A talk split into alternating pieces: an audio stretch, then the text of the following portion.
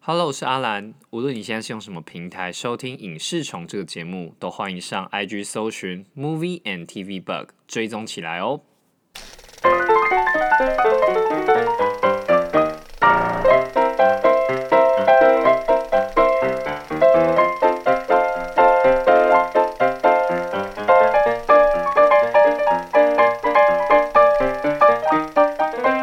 哦，那其实就是刚刚讲到《真爱每天》也是这种穿穿越会去，嗯可是我觉得它是我看过，因为多数啊、穿越通常都会有，因为做一些不同的选择而有一些新的错误发生。嗯，我觉得真爱每一天就是，即使有错误，可是它很温暖。对对对对对嗯哎、对，嗯我不知道为什么、欸，因为通常这种这种改变过去的事情，多多少少，要不你要就像回到未来那样，嗯全喜剧，嗯就是它就是整个套路都是好笑的。嗯，没有什么谁死掉、血腥对什么的。可是真爱每一天就是一种很温暖。对对对干为 什么？对，而且大部分的穿越就是会有那种，就是那种比较比较悲惨的结局那一种。对啊，就是谁，呃，你虽没然有真爱救到谁或什么对对对之类对的。对对，虽然真爱每一天里面也有妹妹出车祸那个桥段，对对对对对对对，可是你会觉得这个转捩点是让他完全从嗯一个被陷入泥泞的状态出重新出来嗯的一个，就是看，即使是这种车祸稍微比较暴力血腥一点，嗯，也是温暖的，对对对对对，因为他后面最后发生的那个事情，嗯就是妹妹回到跨年的那一天，嗯，就是决定不要跟这个男的在一起对的。对对对而对，且我觉得很奇怪，他们不是说只有他们家的男生可以做这件事情吗？嗯可是他为什么还可以带着妹妹穿越？哦。对不这我对不知道，就是可能他有一个条件是他要牵着他的手 吧， 太随便 了吧，太容易了吧。而且我觉得，嗯张爱每一天他就知道，他已经知道、观众早就知道这个套路了，对对对对对所以他不刻意去讲什么祖父悖论之类对的对问对题，对，嗯，他不讨论这件事情。对对对，对他就在讨论我如果可以回到过去的话，我会怎么重新做选择。嗯而且这件事情后面还有提到，就是因为父这这部很重那个父子的关系，对啊其实这部分刻画的，我觉得是比我我自己觉得比那个男女的关系嗯嗯嗯嗯我还更喜欢。呃，而且我他也是后面，嗯，他那个父亲很后面才告诉他，其实他都是怎么，他都是怎么使用这个能力的，嗯就他没有从小告诉他。对我觉得这很重要，就是让他去跌倒，让他去碰撞什么的。嗯然后他长大才告诉他说，原来这个爸爸他嗯会每天过两次，嗯那他每天过两次，第一次就是去直接感受它，第二次就是可能我就好好的过这一天，就是怎么讲，我我知道哪些事情不应该让它发生，嗯然后我就是过得更用心，更用心的过每一天。嗯可是最后很很有趣的是，最后那个题目就是那个男主角，他最后领悟到，其实我就是珍惜每一天就好了，对，对我对完全不用再使用这个能力了，嗯我就是好好的过我的每一天。嗯，对啊，对啊，因对啊为我觉得其实他其实还讨提提到一件事情嗯，讨论到一个内容，就是我们其实都会在想说，是我们在我们在过时间。嗯对啊，其实我觉得他后来让我领悟到一件事情，就是他其实让时间流过你这个人。嗯，对，就是你你而而不是你去再过这个时间，嗯对我觉得这个感受上是不一样的。相对论， 对，相对论，哇，这个其实哎、你知道嗯吗？就是呃，等一下会提到那本书，他其实就在讲这件事情。爱因、嗯爱因斯坦就是让呃把时空时间嗯这件事情加入我们的第当做是第四个维度，嗯然后会让整个宇宙观完全变得不一样。嗯，因为以前以前的宇宙观就宇宙观宇宙观就完是全时间是不会因为速度而改变的。嗯，可是爱因斯坦提出来的就是时间会因为你的速度而改变。嗯，如果你的速度很快，你的时间就会过得比别人还慢，因为时间是相对的。嗯，对，就是你你如果移动的很快，那你的时间变慢了，你就有可能真的执行时空旅行这件事情。哦，对，所以它的理论基础是在这里，嗯就是为什么他们会想到这件事情，因为以前我们没办法观测光的速度，对，可是我们后来观测到了之后，发现原来光速这么快，嗯，它本身的时间会变慢，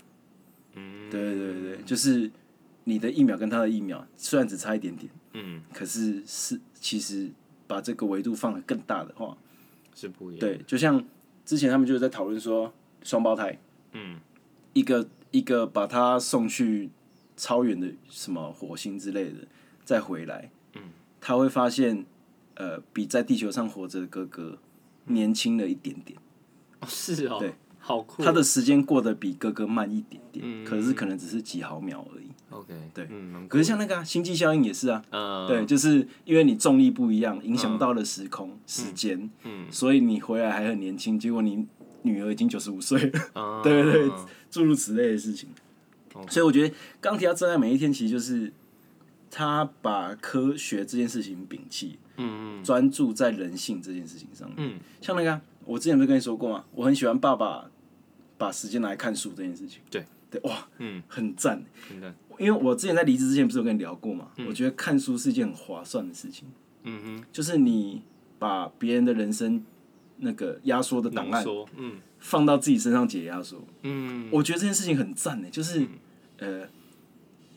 其实我觉得这有一种就是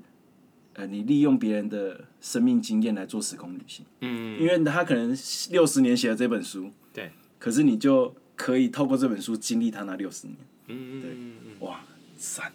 对所以我觉得书啊、影视作品啊，都是其实都是一种变相的时空旅行。嗯对，所以我觉得他让《真爱每一天》的爸爸做这件事情，嗯，对，就是很符合主题。嗯对还有那个乒乓球啊，对对对，看你是喜欢打乒乓球的吗？我算喜欢，但不是很会，对，可我也是喜欢的那种。嗯但因为他们打的很打的很轻松嘛轻，松，对对，可是你会觉得那个父子间的感情跟乐趣，其实就是建筑在这种小小的一个、对对嗯对对，超小的事情。嗯，才是就像我之前说的啊，我喜欢很我很喜欢日日常的事情，他们就是呃陪去陪他去海边走一对下，然后不要被人看到就好了，这对种就好这种了一点小顽皮，对，这种很就有可点爱像阳光，普照偷脚踏车一样对，嗯对对对对对对，就小顽皮，就是你没错会觉得小恶，可是你会觉得没关系啊，嗯都最后一次了，对对对对对，很棒啊，嗯，哇哇哇，真的每一天真的很赞。他之前要下架，哎，他后来下架了吗我不知道？Netflix，他他上上下 下超奇我怪不知的，道他们那个约怎么签的， 在穿越吧，所以我们现在来到的是真爱每一天还没有下架的时 空。对，然后，然后我也觉得他那个，我觉得真爱每一天，我觉得优秀的原因，就是因为他的每一个细节，嗯，都很贴近我过去的生活经验，就像刚刚说那个穿越时空的方式，嗯、那种念咒的方式我也做过，嗯，啊，第二个是你通常在年轻气盛的时候会想要有这个能力，嗯，哦通常真的都只是追女生，追喜欢的人而已，嗯所以他后面中间他要跟他太太求婚之前，不是遇到他那个夏天的初恋嘛？哎，对对对对，呃我觉得他那那边很赞欸嗯他大可以跟他上床完之后，嗯再回到没有上床那个时空，嗯可是他没有，嗯他没有这样选择，嗯，对，所以我觉得，其实，在穿越的剧情里面，选择是一个很有趣的议题，嗯就是你回到过去，回到未来，做的每一个选择，跟你没有这个能力之前会做一样的选择吗？嗯我觉得这件事情很有趣，就是是我的话，我会怎么选择？我可能会选择一个不一样的未来，可是我并不知道那之后会带来什么更严重的事情。嗯嗯，嗯喜欢啦、真爱每一天，我真的觉得，嗯嗯，一定要看。一定要看，绝对要看，绝对还没看是还没看的听众真的一定要看。你你会排在第几？我这里绝对是前十大、欸。如如果你喜欢电影吗？对，呃，我好是像的可能也是，对对对对对对然后因为我会觉得你，而且那个谁，提姆，嗯嗯，他的他可以从高中演到出社会，对 也是很厉害啊。对对对，以为是谁啊？嗯那个金泰丁梨。泰里，我还想要聊一件事情，就是，呃，虽然他们是可以穿越的，对，可是他们有所谓的最后一天，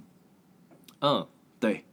这设定因为蛮酷的，因为你会一直觉得可以穿越的人哪有什么最后一天不最后一天的事情？对。可是就是他会让你知道，就是说，呃，还有像那个小孩子出生之后，嗯，你会不想要再回到过去了，嗯，因为小孩的性别跟人格，嗯，可能会因为你回到过去又变成另外一个人。嗯、他们就是因为这样子，所以后来就没有再回到出生之前那个时空。对，不行，因为会改变，对，对，因为其实我觉得这个设定很有趣的是，就是他其实把每一个婴儿生命当做是一个独立的个体。嗯然后你如果回到过去改变这件事情，等于是嗯某一个时空的那个小孩的人格被抹杀了，呃，就有嗯点像杀了人的感觉是一样。对，所以我我还蛮喜欢他们这种就是虽然你有这个特异功能有，限制的，对有限制的穿越，越，对嗯对，就是即使爸爸知道自己身体已经不行了，嗯，他回到过去也不是说呃我要我要什么改变生活习惯啊，嗯不抽烟啊、或是什么的，没有，嗯我就是让时间流过我身体。嗯对对，讲一样的事情。不错啊，对啊，对啊，所以有人说那个啊，那个蝴蝶效应是暗黑版的 那个《真爱每一天》，其实都呃，我觉得他其实有勾在一件事情上面勾，嗯， 就是爱这件事情。嗯所有的事情啊，之前有一个编剧就是在讲这件事情，就是呃，你的剧情里面的人物动机要很原始。对，我觉得爱就是一件很原始的事情。对你会为了爱做所有一切你觉得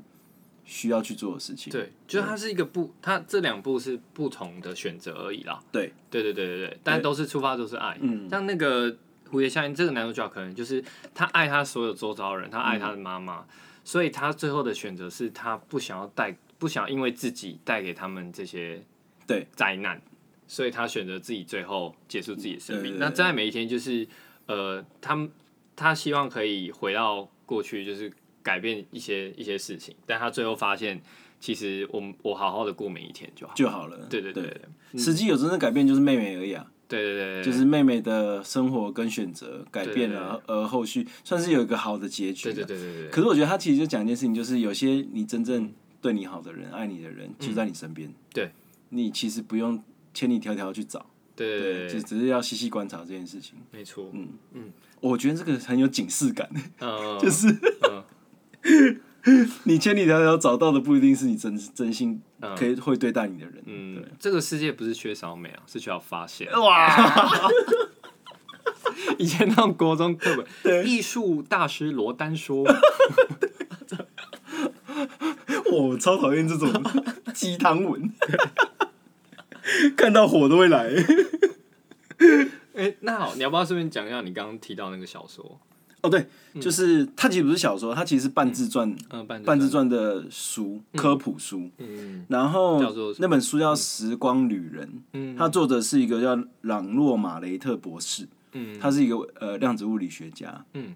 那他其实就是在讲他，他其实最一开始，其实这跟刚刚讲一样，爱。嗯，他因为爸爸呃三十三岁的时候过劳死掉。嗯，对，然后呃过了一段很惨绿的青少年时期。嗯，然后他在后来他就埋首在小说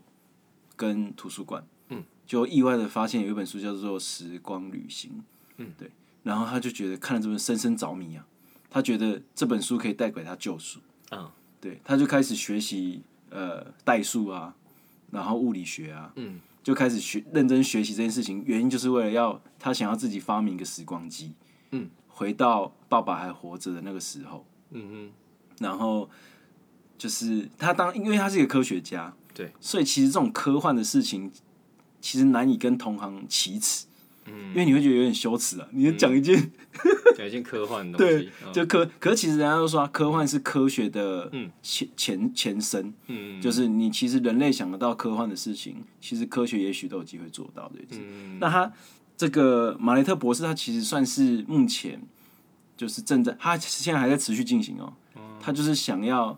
他的理论是目前最有可能成功发明时光机的理论。嗯可是他有讲到一件很有趣的事情，就是你呀、只能回到时光机被发明的那一天。嗯如果你要真的穿越的话，嗯，你不能够再回到时光机更之前的时光。哦，也就是说，他想要回去看他爸爸这件事情几乎是不可能。可能嗯，对因为还没发明出来啊，对，没错，那我们要等到它发明出来，对，就是他他他的理论是这样，就是他只能回回到最初被发明的那一天而已，嗯其他的时间是动不了的。哼哦，OK，然后现在还有一个没办法克服的事情就是人，因为人的呃体积很大，嗯，对，所以你要在做穿越的话，你的人是承受不住那个重力的。哦，对，所以他觉得虽然理论上都还是还在进行中，然后可行性感觉也是有的，对可是人要进行这件事情，可能还有一段距离的时间。嗯，那这个小这个半自传的故事的的科普书，其实最后面很感人，嗯哼，就是。因为他现在就是日以继夜的想要发明这件事情，埋首在发明时光机这件事情。嗯对，然后他妈妈后来就就觉得他这样太辛苦了，嗯然后在接近最末章节的时候，妈妈就跟他说，就是你其实可以不用一定要发明时光机，嗯，因为我在你身上已经看到了爸爸的样子，哇，哦，是不是很感人？ 真感人嘞！感超感人的，就是这明明是一个科普书，怎么搞、搞得跟小说一样感人？那嗯因为我会喜欢看这种书的原因，就是因为我觉得你人生如果有缺憾，你有想要回去的时光，其实对这种作品跟书都会超着迷的。嗯，对，像你现你现在，因为你刚刚说过你目前没有什么想回去的时间嘛，目前还好哎，哎、你今年几岁？二五，二五嘛，对啊，我就没有，我就好，我有好多要回去好的时多间。 第一个可能就是回到还没有离婚的状况，不然就是回到那个啊还没有 Google Map 的那个时候，对啊，因为我会觉得嗯，像这种时光旅行啊，其实都都是切要在一个地方，就是我们有想要做更好的事情、这件事情上面。嗯，对，不管你看， 不管我们刚刚提到的那些，其实都是嗯，我们想要改变过去某个时间点做错某一件事情。嗯，然后希望这个世界可以更完美。嗯，可是我觉得每个作品的结尾都是你终究会有缺憾。嗯，对啊。刚刚提到《奇异博士二》本片虽然难看，嗯，可是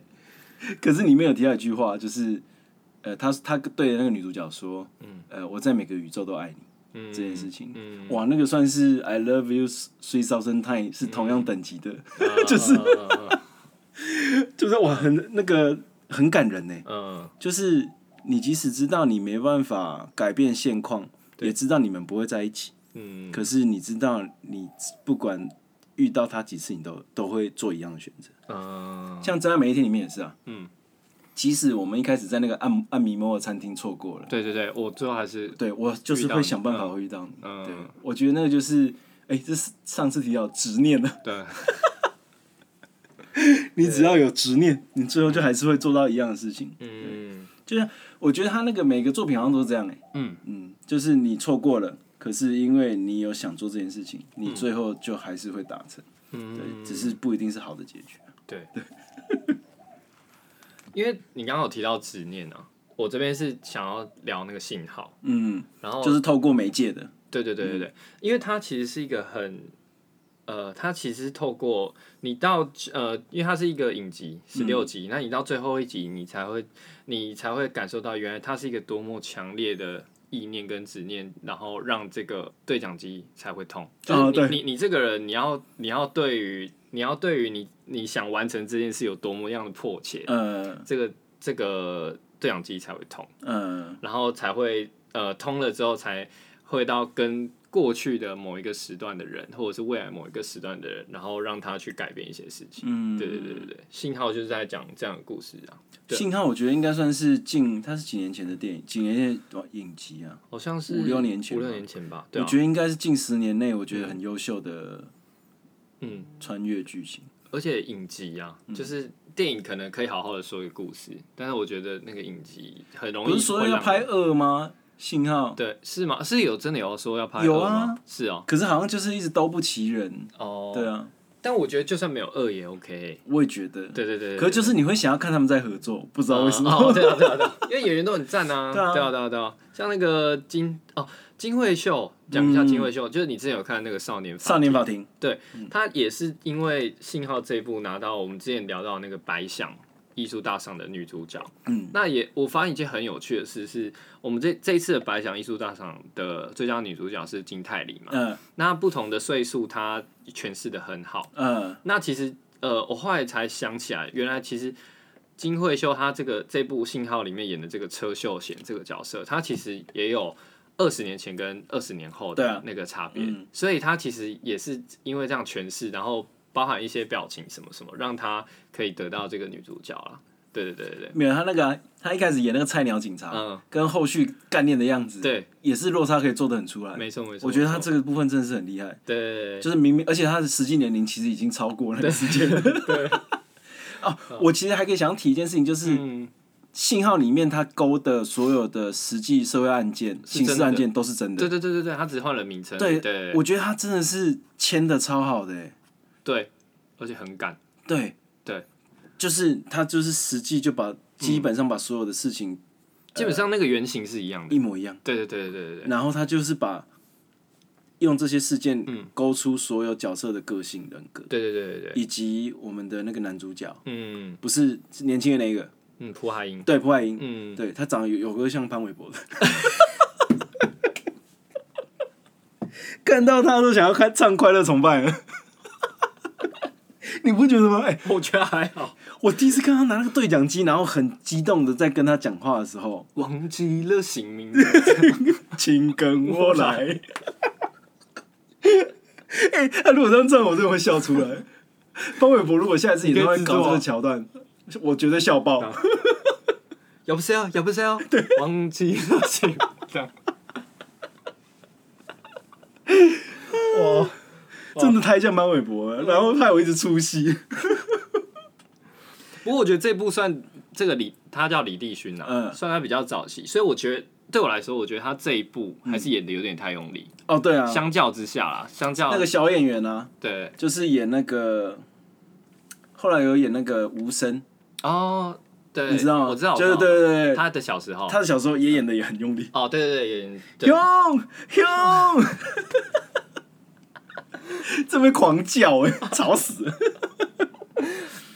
所以我，我我想要聊一下这部为什么会那么经典，原因是因为它除了这个四五个案件在就是沿着它的一到十六集这样子呃慢慢的叙述之外，它其实有一个钩子，一直从头到尾都是，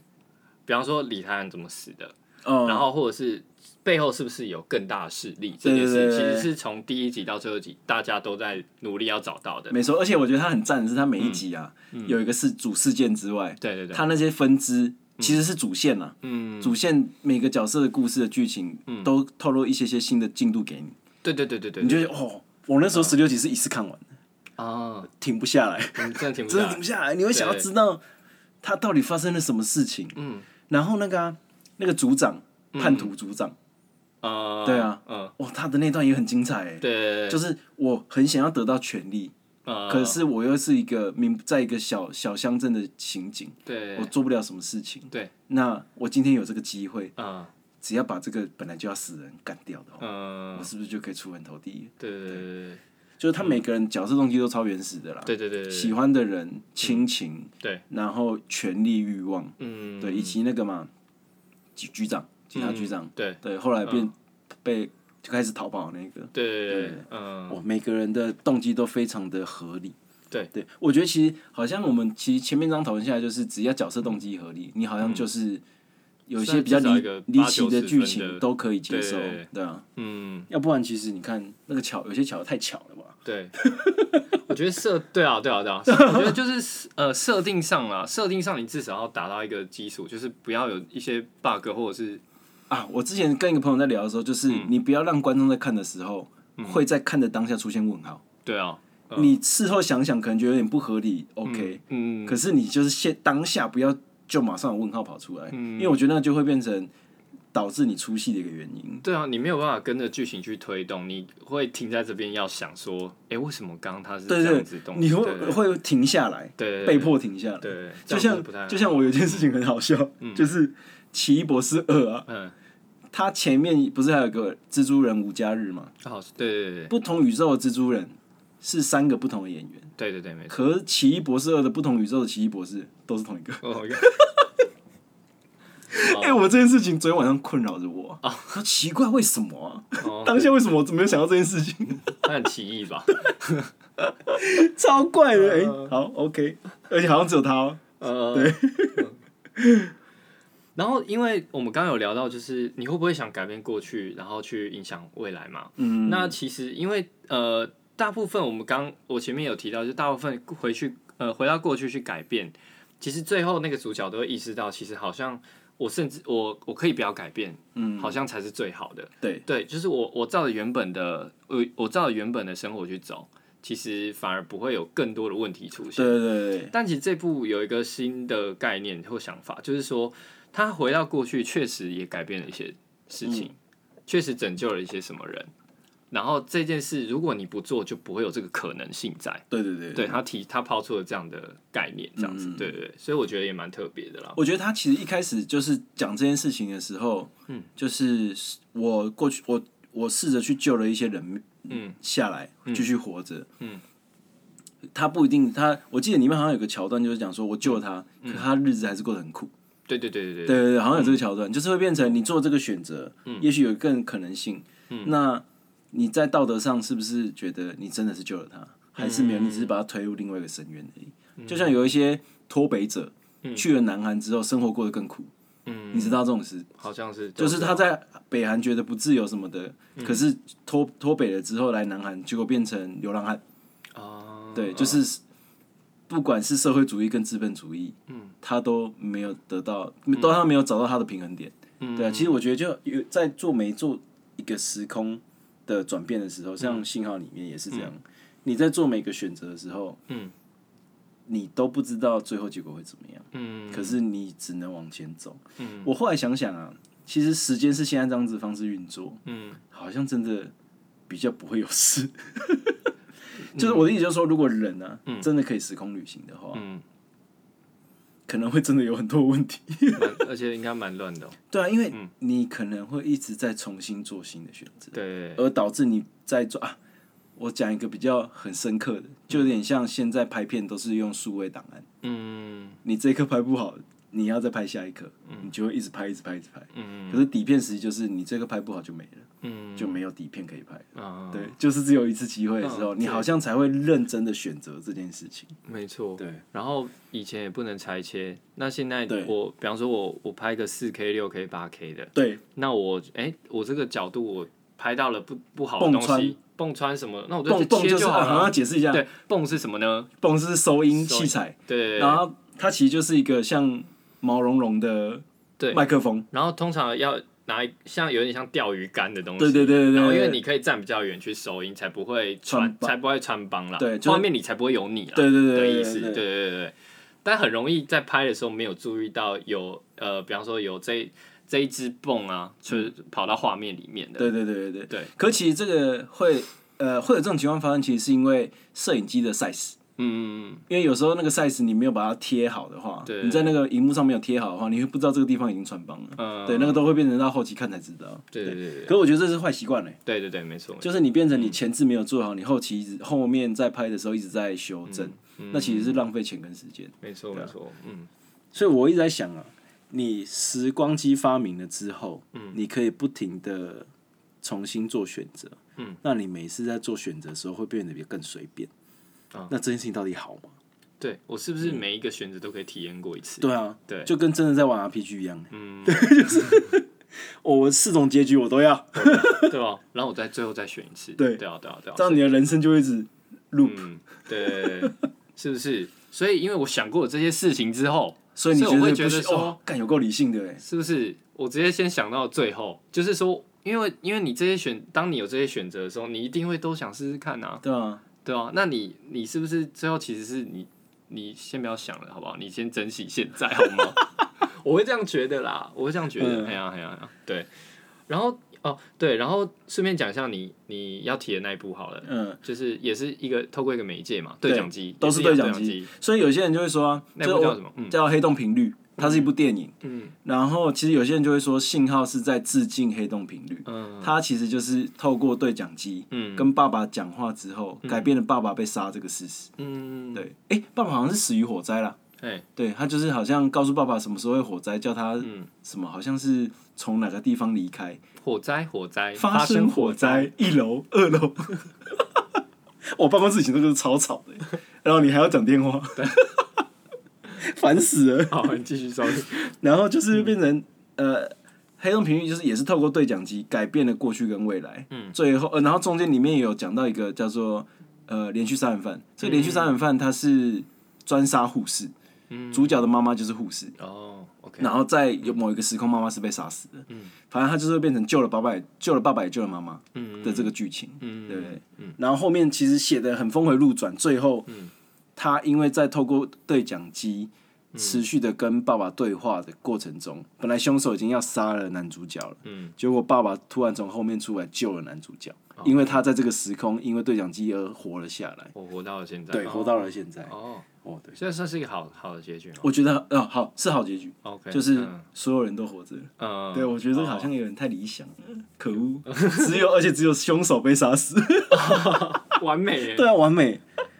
可是那个时候的票房跟回响都还很不错，嗯，因为它它它算是一个蛮新鲜的尝试，因为以前以前就是回到未来的那个系列就是人回到过去嘛，嗯，对。可是现在没，他那个时候就是透过媒介，然后让嗯本来会死去的人留活了下来之后，改变了这个现况。嗯，其实跟信号是一样的啊、对对，就是本来李立勋那个角色死了嘛，对对对可对，是后来在第十六集的时候他又开车出现了，你说李帝哎不是哦，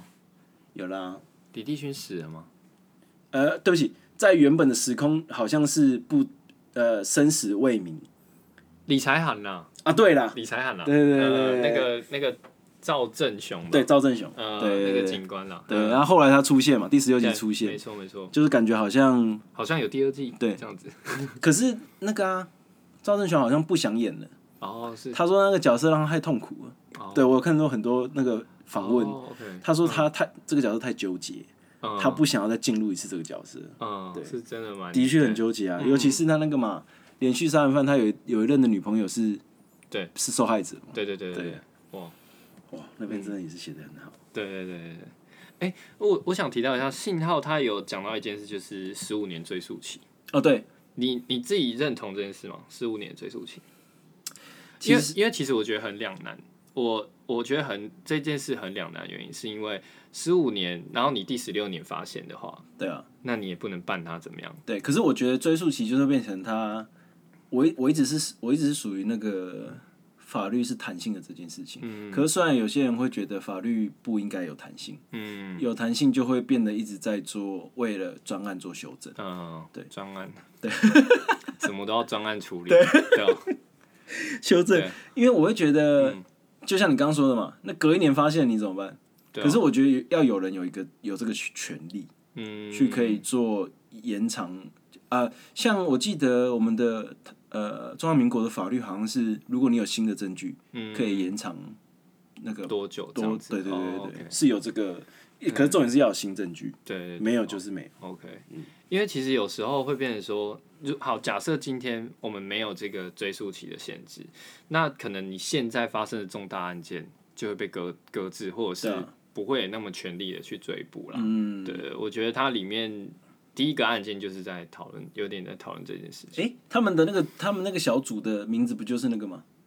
什么，呃，叫什么专专案？反正就是什么搁置案件什么什么什么的。对对对对对对，对我记得他们的小组名称就有点叫像我们现在台湾的那个疑案办，对对对对对。疑案办公室这样。嗯，诶，其实哦对啊，其实台湾也，我自己是觉得这种题材啊，台湾也超多的，好不好？对啊，你哎、你那时候应该都还没有出生。嗯。呃，我们以前有个立委叫做，啊，不，桃园县长刘邦友，听过哎，嗯，对，这个很应该是很有名的吧？嗯刘邦友血案，凶手进他们家杀了全部的人，嗯，哦然后至今不知道谁是凶手，唯一幸存者失忆。嗯。可是不知道为什么台湾没有人敢写这个题材。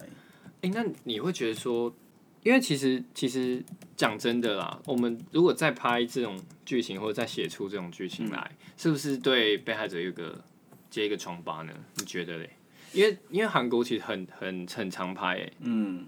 对啊，因为你是觉得有点在消费受害者嘛？会不会？我不知道，我觉得我啊，对，像我之前提过这件事情，就是呃，消费的定义到底是什么？嗯，呃，假设你今天拍白色恐怖，对，然后你今天拿了一个真实案件来做改编，对，可是你最后有没有在这个电影的片尾让观众看完的人会去反思威权时期嗯，的统治，对，有没有什么问题，以及有没有要宣扬说加害者应该被惩处？嗯，对我觉得有做这一层的反思跟这个呼吁，我觉嗯得才不愧对于那个被拍摄的受害者。没错，对对，嗯就是我觉得要有这个前提啦。如果没有的话，我自己觉得就是单纯的消费而已。对对对对对就但你是其实还是可以拍嘛，我觉得要可以啊，因嗯对为啊你呃，我就像我之前说的啊，我觉得电影它其实是有社会责任的。嗯，你拍的这个电影要带给社会观感什么？单纯，即使是单纯的娱乐也好，嗯，就是假设你有一些社会责任，你可能是不是可以在中间扭转一些想法？像八二年生的金智英，或是像韩国有一个电影叫做《熔炉》，哎，对对对，其实这两部电影都有去修正了，就是呃，对都民众看完之很有后影响力耶会上、会到青瓦台联署，嗯说要有不一样的法律，嗯，像之前那个什么什么什么什么几号房事件，对对对，就是嗯呃号偷房拍的嗯 N 号房事件，也也他们就是、法律也就这样子被修正了。嗯，对，所以我会觉得影像应该能够达到不消费的状态，就是要有这样的社会责任，嗯，然后有个能量出来，对就是对可以迫使民众看完之后觉得要哦，对这件事情的确是对的，我们要去做，嗯，对对啊，要不然就真的是单纯消费。像嗯二很多二二八受害者的遗遗属，嗯对于要拍二二八的剧情嗯都会有点感冒，嗯像之前拍返校。嗯呃，他们去那个二二八纪念公园那边的那个无人，那叫什么？类似像乱葬岗的地方，嗯现在叫做二二八纪念园区。嗯，对，类似于像一个公园的地方。然后有一些遗属就会不满，有人去那边取景，嗯，然后没有告诉他们。懂，对对对对呃嗯所以我这边真的是建议啊，假设要拍这样子剧情的内容，都应该要去至少打打声招呼，或对是请先他们做做个沟顾通问了，嗯就知道，呃，说我这个剧情拍出来，最后希望可以达到什么效果。嗯对，那中间的过程可能也许会造成二度伤害嗯的部分是哪些？嗯对，那眷属可不可以接受？嗯对要不然你就拍个架空了，嗯，对，完全架空了。但你知道他在讲什么？对对对对对，我觉得其实因为台湾也有，就是也有很多疑案呐、对啊，就未解的案嗯件，其实但是好像几乎没看过在拍这样的题材、欸呃，我会觉得还是自我审查的部分呢、嗯，会觉得这个好像还不要碰触或是什先么不要的。碰。对嗯，像以前我们有一个立法委员叫彭婉如，啊，听过。对，他是他之前就是在立法院做了很多妇女保障的权益推动，结果他后来过世的时候，就是是被是被杀死的。哦，是那个基金会的那个吗？彭看婉如基金会。对对对对对。呃，然后我记得，哦对，很而且是惨死哦，是哦，对，就是他他的遗体还有被火化，就是有嗯被烧过这样子，就是为了要阻止一些证据被遗留。嗯很惨呢、就是可是这件事情，第一个是好像也没有破案，嗯，啊，第二件事情是他为台湾女性运动做这么多事情，可是好像也没有人把他拍出来，就是呼吁，嗯，因为应该怎么讲？我觉得台湾社会目前还是很父权啊，嗯，对，所以感觉这个结构并没有因为他的去世而重新再被推动，嗯，对对对，所以我觉得如果你要拍，就变成你至少要去协助。唤起这个社会意识去推动这件事情。对对啊，嗯，可我觉得那基本上都还是遗属同意了。对啊，对啊，嗯，好，OK，我觉得我们刚刚也聊了蛮多种类型的穿越作品。嗯，对，那如果有听众也有什么特别想分享的，也可以到 IG 上面做留言，或者是呃，可以推荐一些我们没有讲到的，对对对啊因为我觉得其实穿越应该超多的，对对对对，而且我觉得有做的不错的应该也超多的。对对对对对，所以欢迎就是留言分享给我们。嗯，然后我们先预告一下我们下一集要讲什么，嗯，就是我们想聊一下歌舞片啊。对因为本人非常喜欢拉拉链 的。对，我不知，哎、其实我不知道、哎，嗯，哎，你知是道我们有聊过吗？没有没有没有聊过。反正我也是，我也是蛮喜欢的啦。嗯对，因为我觉得它算是很新颖的拍摄方式。嗯对，因为其实我以前不太喜欢歌舞片，嗯对，因为我会觉得会断情绪，会因为歌舞进来断了情绪，太久了，太久了，嗯对。可是我觉得这部片做的刚刚好，恰如其分，嗯然后唱跳的时间点又和在我觉得可以的时候，嗯而且我觉得像他每一个技术层面都做的很棒。哦对，就是摄影啊，还有还有包含美术，嗯，而且他有些美术转场、实景转场，嗯，哇，那个真的累死，真的蛮累，看起来是真的蛮辛苦的。对，还有音乐哦，重点就是这个音乐，对，很棒。那我们下一集会会多聊一些可能一些经典作品，嗯而且我们自己心中觉得还不错的歌舞片。嗯 OK，那我们就下集见啦。 ，OK， OK，拜拜。拜拜。